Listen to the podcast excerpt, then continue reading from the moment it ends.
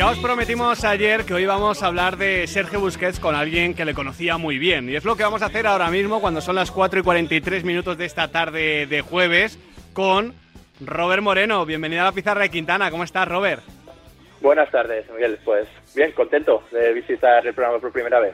Nos apetecía mucho porque además eh, Siempre decimos, Robert, que con Busquets, eh, bueno, siempre se dice para empezar que está muy infravalorado, ¿no? Que yo creo que de tantas veces que se ha dicho, igual no lo está, pero sí que es verdad que hay una gran diferencia entre cómo habláis de Busquets los entrenadores a cómo lo hacen muchos aficionados. Es como un futbolista muy de, muy de técnicos, que para mí viene a significar muy de gente que sabe de fútbol. Bueno, sí, eh, no sé, por buscar un paralelismo es como ver un coche que te gusta y no tener en cuenta el motor, ¿no? El coche por fuera te gusta, pero si no, si no tiene un buen motor no, no funciona, lo que pasa es que no es lo que llama la atención. No, Busi es el entrenador, es el jugador que todos los entrenadores quieren tener, eh, pero no solo por, por lo que es futbolísticamente, que yo me atrevo a decir que es el mejor mediocentro de la historia de España, incluso a nivel mundial, sino por lo que es dentro del vestuario eh, y mm. por lo que ha significado también en el contexto Barça, que no nos tenemos que olvidar que al final el contexto en el que él se ha encontrado es el ideal para rendir con su con sus características, ¿no? Que siendo un tío que sin ser el más rápido ni el más fuerte, sí que es el más inteligente y, y eso lo convierte en una extensión del entrenador dentro del terreno de juego y al final es, es muy importante tener a alguien que interpreta todo lo que tú pides y que es capaz de transmitírselo a los compañeros durante el partido. Claro, hasta el punto de, de que mismamente esta temporada Xavi quería que siguiera, que renovase. Luis de la Fuente quería iniciar su proyecto también eh, con Sergio Busquets, a pesar de incluso tener a Rodri Hernández, que viene a hacer un partidazo en el Santiago Bernabéu brutal.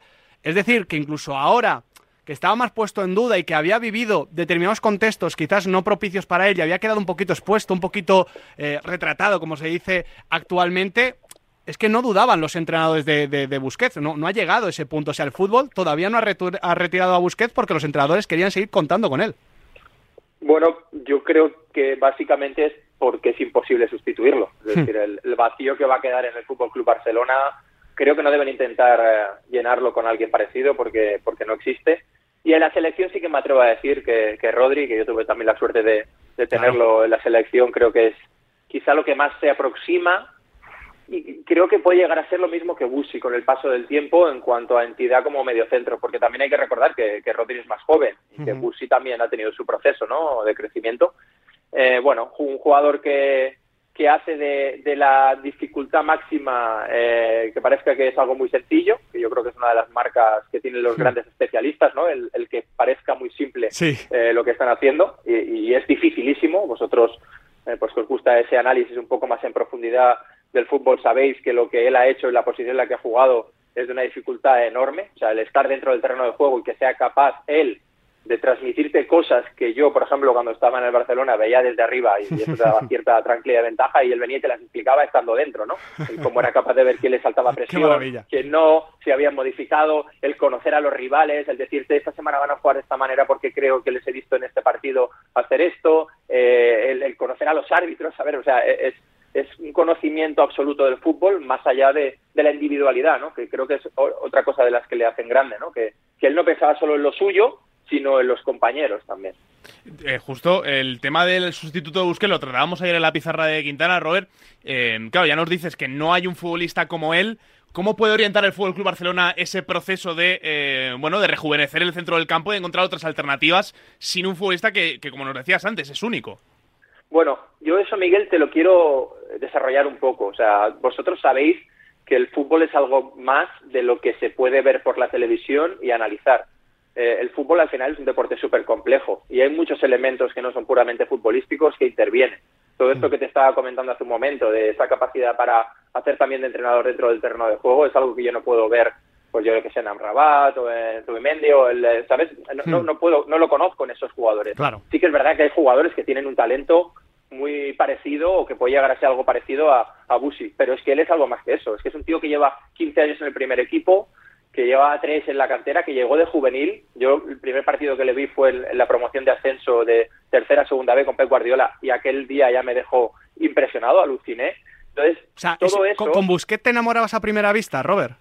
A primera vista. O sea, desde el punto de vista de técnico, cuando lo ves y le ves lo que hace y con la sencillez que lo hace, eh, es que alucinas, porque pon a cualquier otro jugador en las mismas circunstancias y vas a ver que el porcentaje de errores que cometen es muchísimo mayor. O sea, como él, pues parece que le van a entrar por un lado y con mucha tranquilidad y, quizá no con la estética que tienen otros jugadores, pero es capaz de tomar siempre la decisión correcta, de, de filtrar pases en profundidad, de salir de situaciones de uno contra uno que para cualquier otro se pondría nervioso, de ser el mejor tácticamente para anticipar la presión y poder robar balones a jugadores que son tres veces más rápido que él, eh, de cuando está encima de un jugador, pues esto no, el, mote ese del pulpo, ¿no? Que, hace con, sus piernas.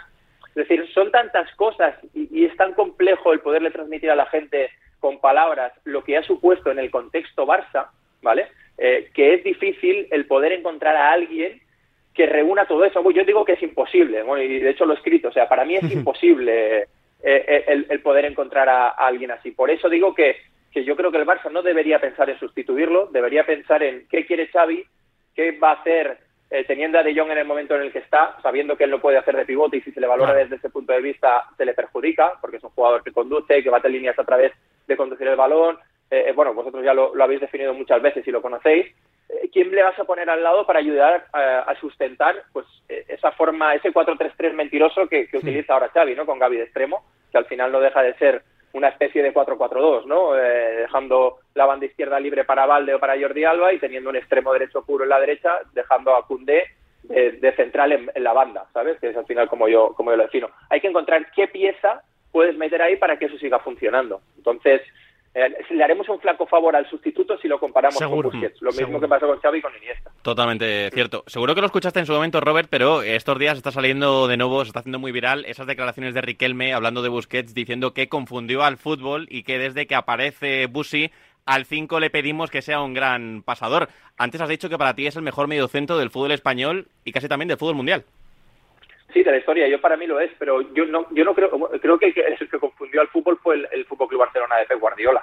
Ese es el que empezó a, confundir al fútbol totalmente y el que hizo que, que, el, el, fútbol diese como un salto, ¿no? Casi como una revolución tecnológica o como, o como la revolución industrial, ¿no? Eh, llega una persona, llega un cambio eh, que modifica absolutamente todo. O sea, vosotros sabéis que el fútbol de hace 10 años no se parece al de ahora, el de hace 20 tampoco al de hace 10 y el de hace 30 tampoco al de hace 20. Eh, hay evolución y, igual que las personas hemos llegado aquí por, eh, por ensayo y error, no, no, por ser el más fuerte o el más rápido, sino por ser el mejor adaptado.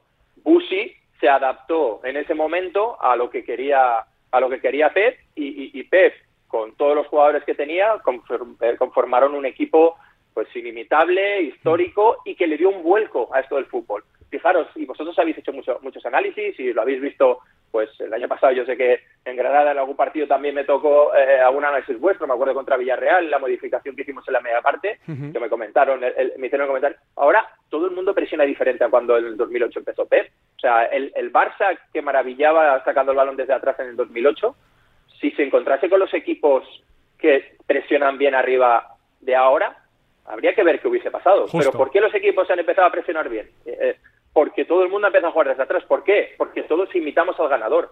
¿Sabes? Entonces el ganador se lo lleva todo. Alguien hace hmm. algo que le da resultado y la gente le imita. El problema es cuando lo imitas sin sentir o sin entender por qué se hace. E incluso el propio Busquets eh, a ese Barça de Pep del que hablabas ahora, Robert. Eh, tú estabas dentro del club cuando se empieza a trabajar en esa salida de Xavi, en ese papel más secundario de, Iniesta. Eh, no sé cómo fue ese proceso de cambiar el centro del campo del Barça que acabaría ganando el, triplete con Neymar, con Suárez y con Messi. Bueno, eso es lo que te digo. A Busi hay que definirlo por su calidad en cuanto al conocimiento del fútbol y a su capacidad de adaptación. Es decir, él él sobre todo lo que es es muy inteligente y entiende muy bien el fútbol.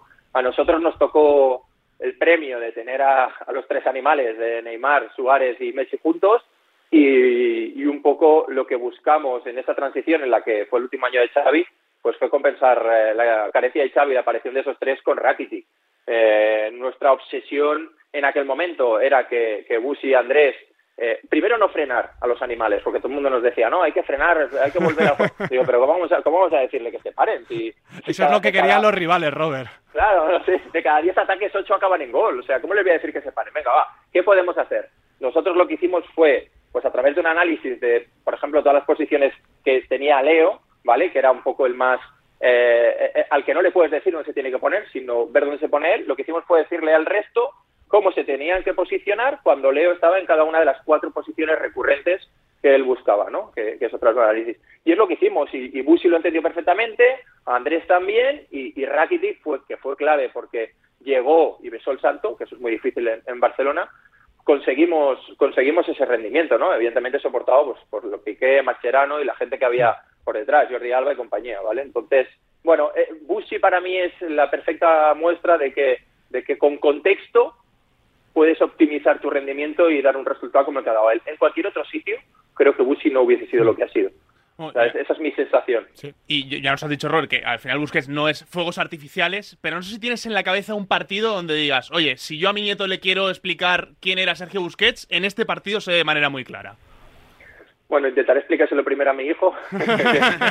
paso a paso. ¿no? tiene siete años, está ahora y, lo ve en el colegio y lo saluda y le digo, y, se enfada ahora porque se va a ir porque encima su hijo es amigo del... Eh, del, ah, mira. eso, eso es... Eh, es que yo creo que cualquier partido que le cojas al adaptar, salvo los que han sido así de transiciones muy bestias, es una lección. O sea, es que es digno de análisis. Yo no me atrevo a decir un partido único, porque una de las cosas que él ha tenido es un rendimiento altísimo, constante y, hmm. permanente. O sea, eh, es que claro, quizá la gente en el Camp Nou es normal verle que Ter Stegen le tire el balón y venga presión y sea sin mirarse para qué tiene que salir a un lado a otro, o cuándo tiene que descargar, o cuándo se tiene que girar y filtrar un pase que bate dos líneas. O sea, todo eso que hace, lo hace constantemente. Y, y esto es lo de siempre. O sea, a Messi se le ha echado de menos cuando no estaba. Y a, y a le vamos a echar de menos cuando no esté. Y diremos, ostras, esto que hacía este chico que parecía tan fácil, ostras, pues, pues no es tan fácil de hacer. Y ojalá, ojalá, Robert, que en el futuro lo veamos en los banquillos, ¿no? Porque te leían en el Sport que tienes el deseo de ojalá ver a Busquets de aquí a un tiempo dirigiendo algún club.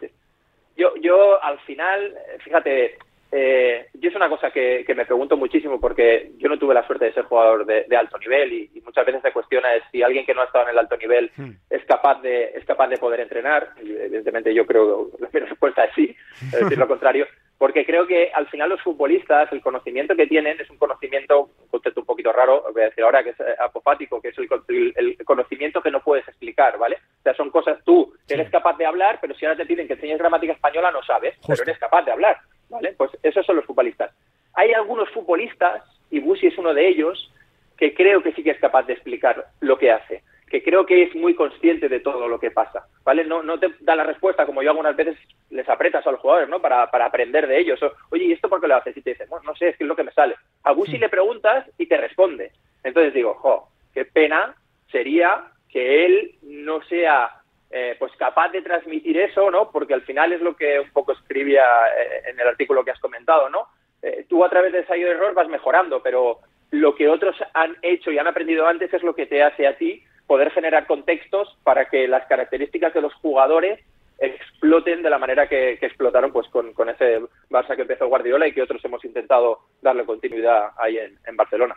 Y justo en parte por, por eso te quiero preguntar, más que por el Busquets entrenador, por el Robert Moreno entrenador, ya que te tenemos aquí con nosotros en, la pizarra de Quintana. Eh, ¿Cómo son estos meses para, para ti de, de parón, de, de imagino, eh, calma chicha, ¿no? De esta de, sí, no, no, no estoy dirigiendo a un equipo, pero estoy trabajando incluso más que antes. Bueno, es, hay altibajos, ¿no? Eh, yo al final siempre tengo mucho miedo de cuando mi agente me escribe y me da el, el nombre de un equipo, de una selección, que es lo que he venido viendo, porque los días siguientes son eh, maratonianos, son coger 10, 15, 20 partidos, ponerte a analizar, no solo analizar eso, sino ver la plantilla, ver el contexto y ver todo.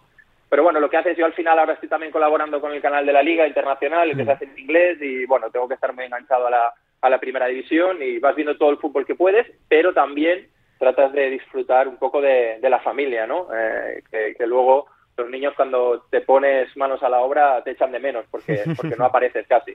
Entonces, bueno, es eso, intentar un poco disfrutar desde la barrera, ¿no? De los toros, que ahora, por ejemplo, el final de liga eh, para los de abajo está siendo eh, pues apretado y tratar de aprender y seguir mejorando. O sea, revisar todo lo que has hecho, revisar qué errores has cometido, que los cometes habitualmente cuando estás en activo porque hay muchos nervios y hay mucha tensión en el alto nivel, y mejorar eso, mejorar con tu staff y seguir mirando para adelante y esperar a que llegue esa oportunidad que, sea la ideal, ¿no? Para que nunca sabes si es la ideal, pero que a priori lo parezca para poder eh, para poder volver a los banquillos, que en definitiva es lo que a mí me gusta, sea, fútbol, entrenar y sea un club o una selección, ¿no, Robert? Por lo que has dicho. Sí, sí, sí, sí. De hecho, he tenido un par de selecciones que estaba a punto de, coger. Eh, las dos cosas me gustan.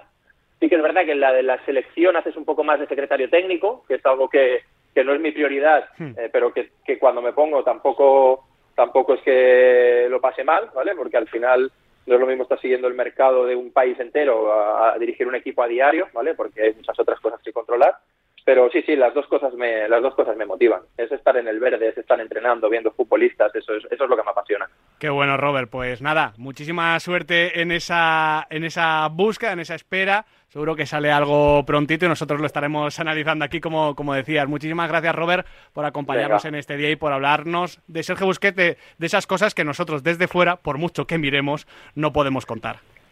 Pues muchas gracias a vosotros y a ver si Felipe del Campo no te envía ningún mensaje malo mío. no me lo encuentro por Barcelona y... Ya, te diré y te contaré de Felipe del Campo, Robert.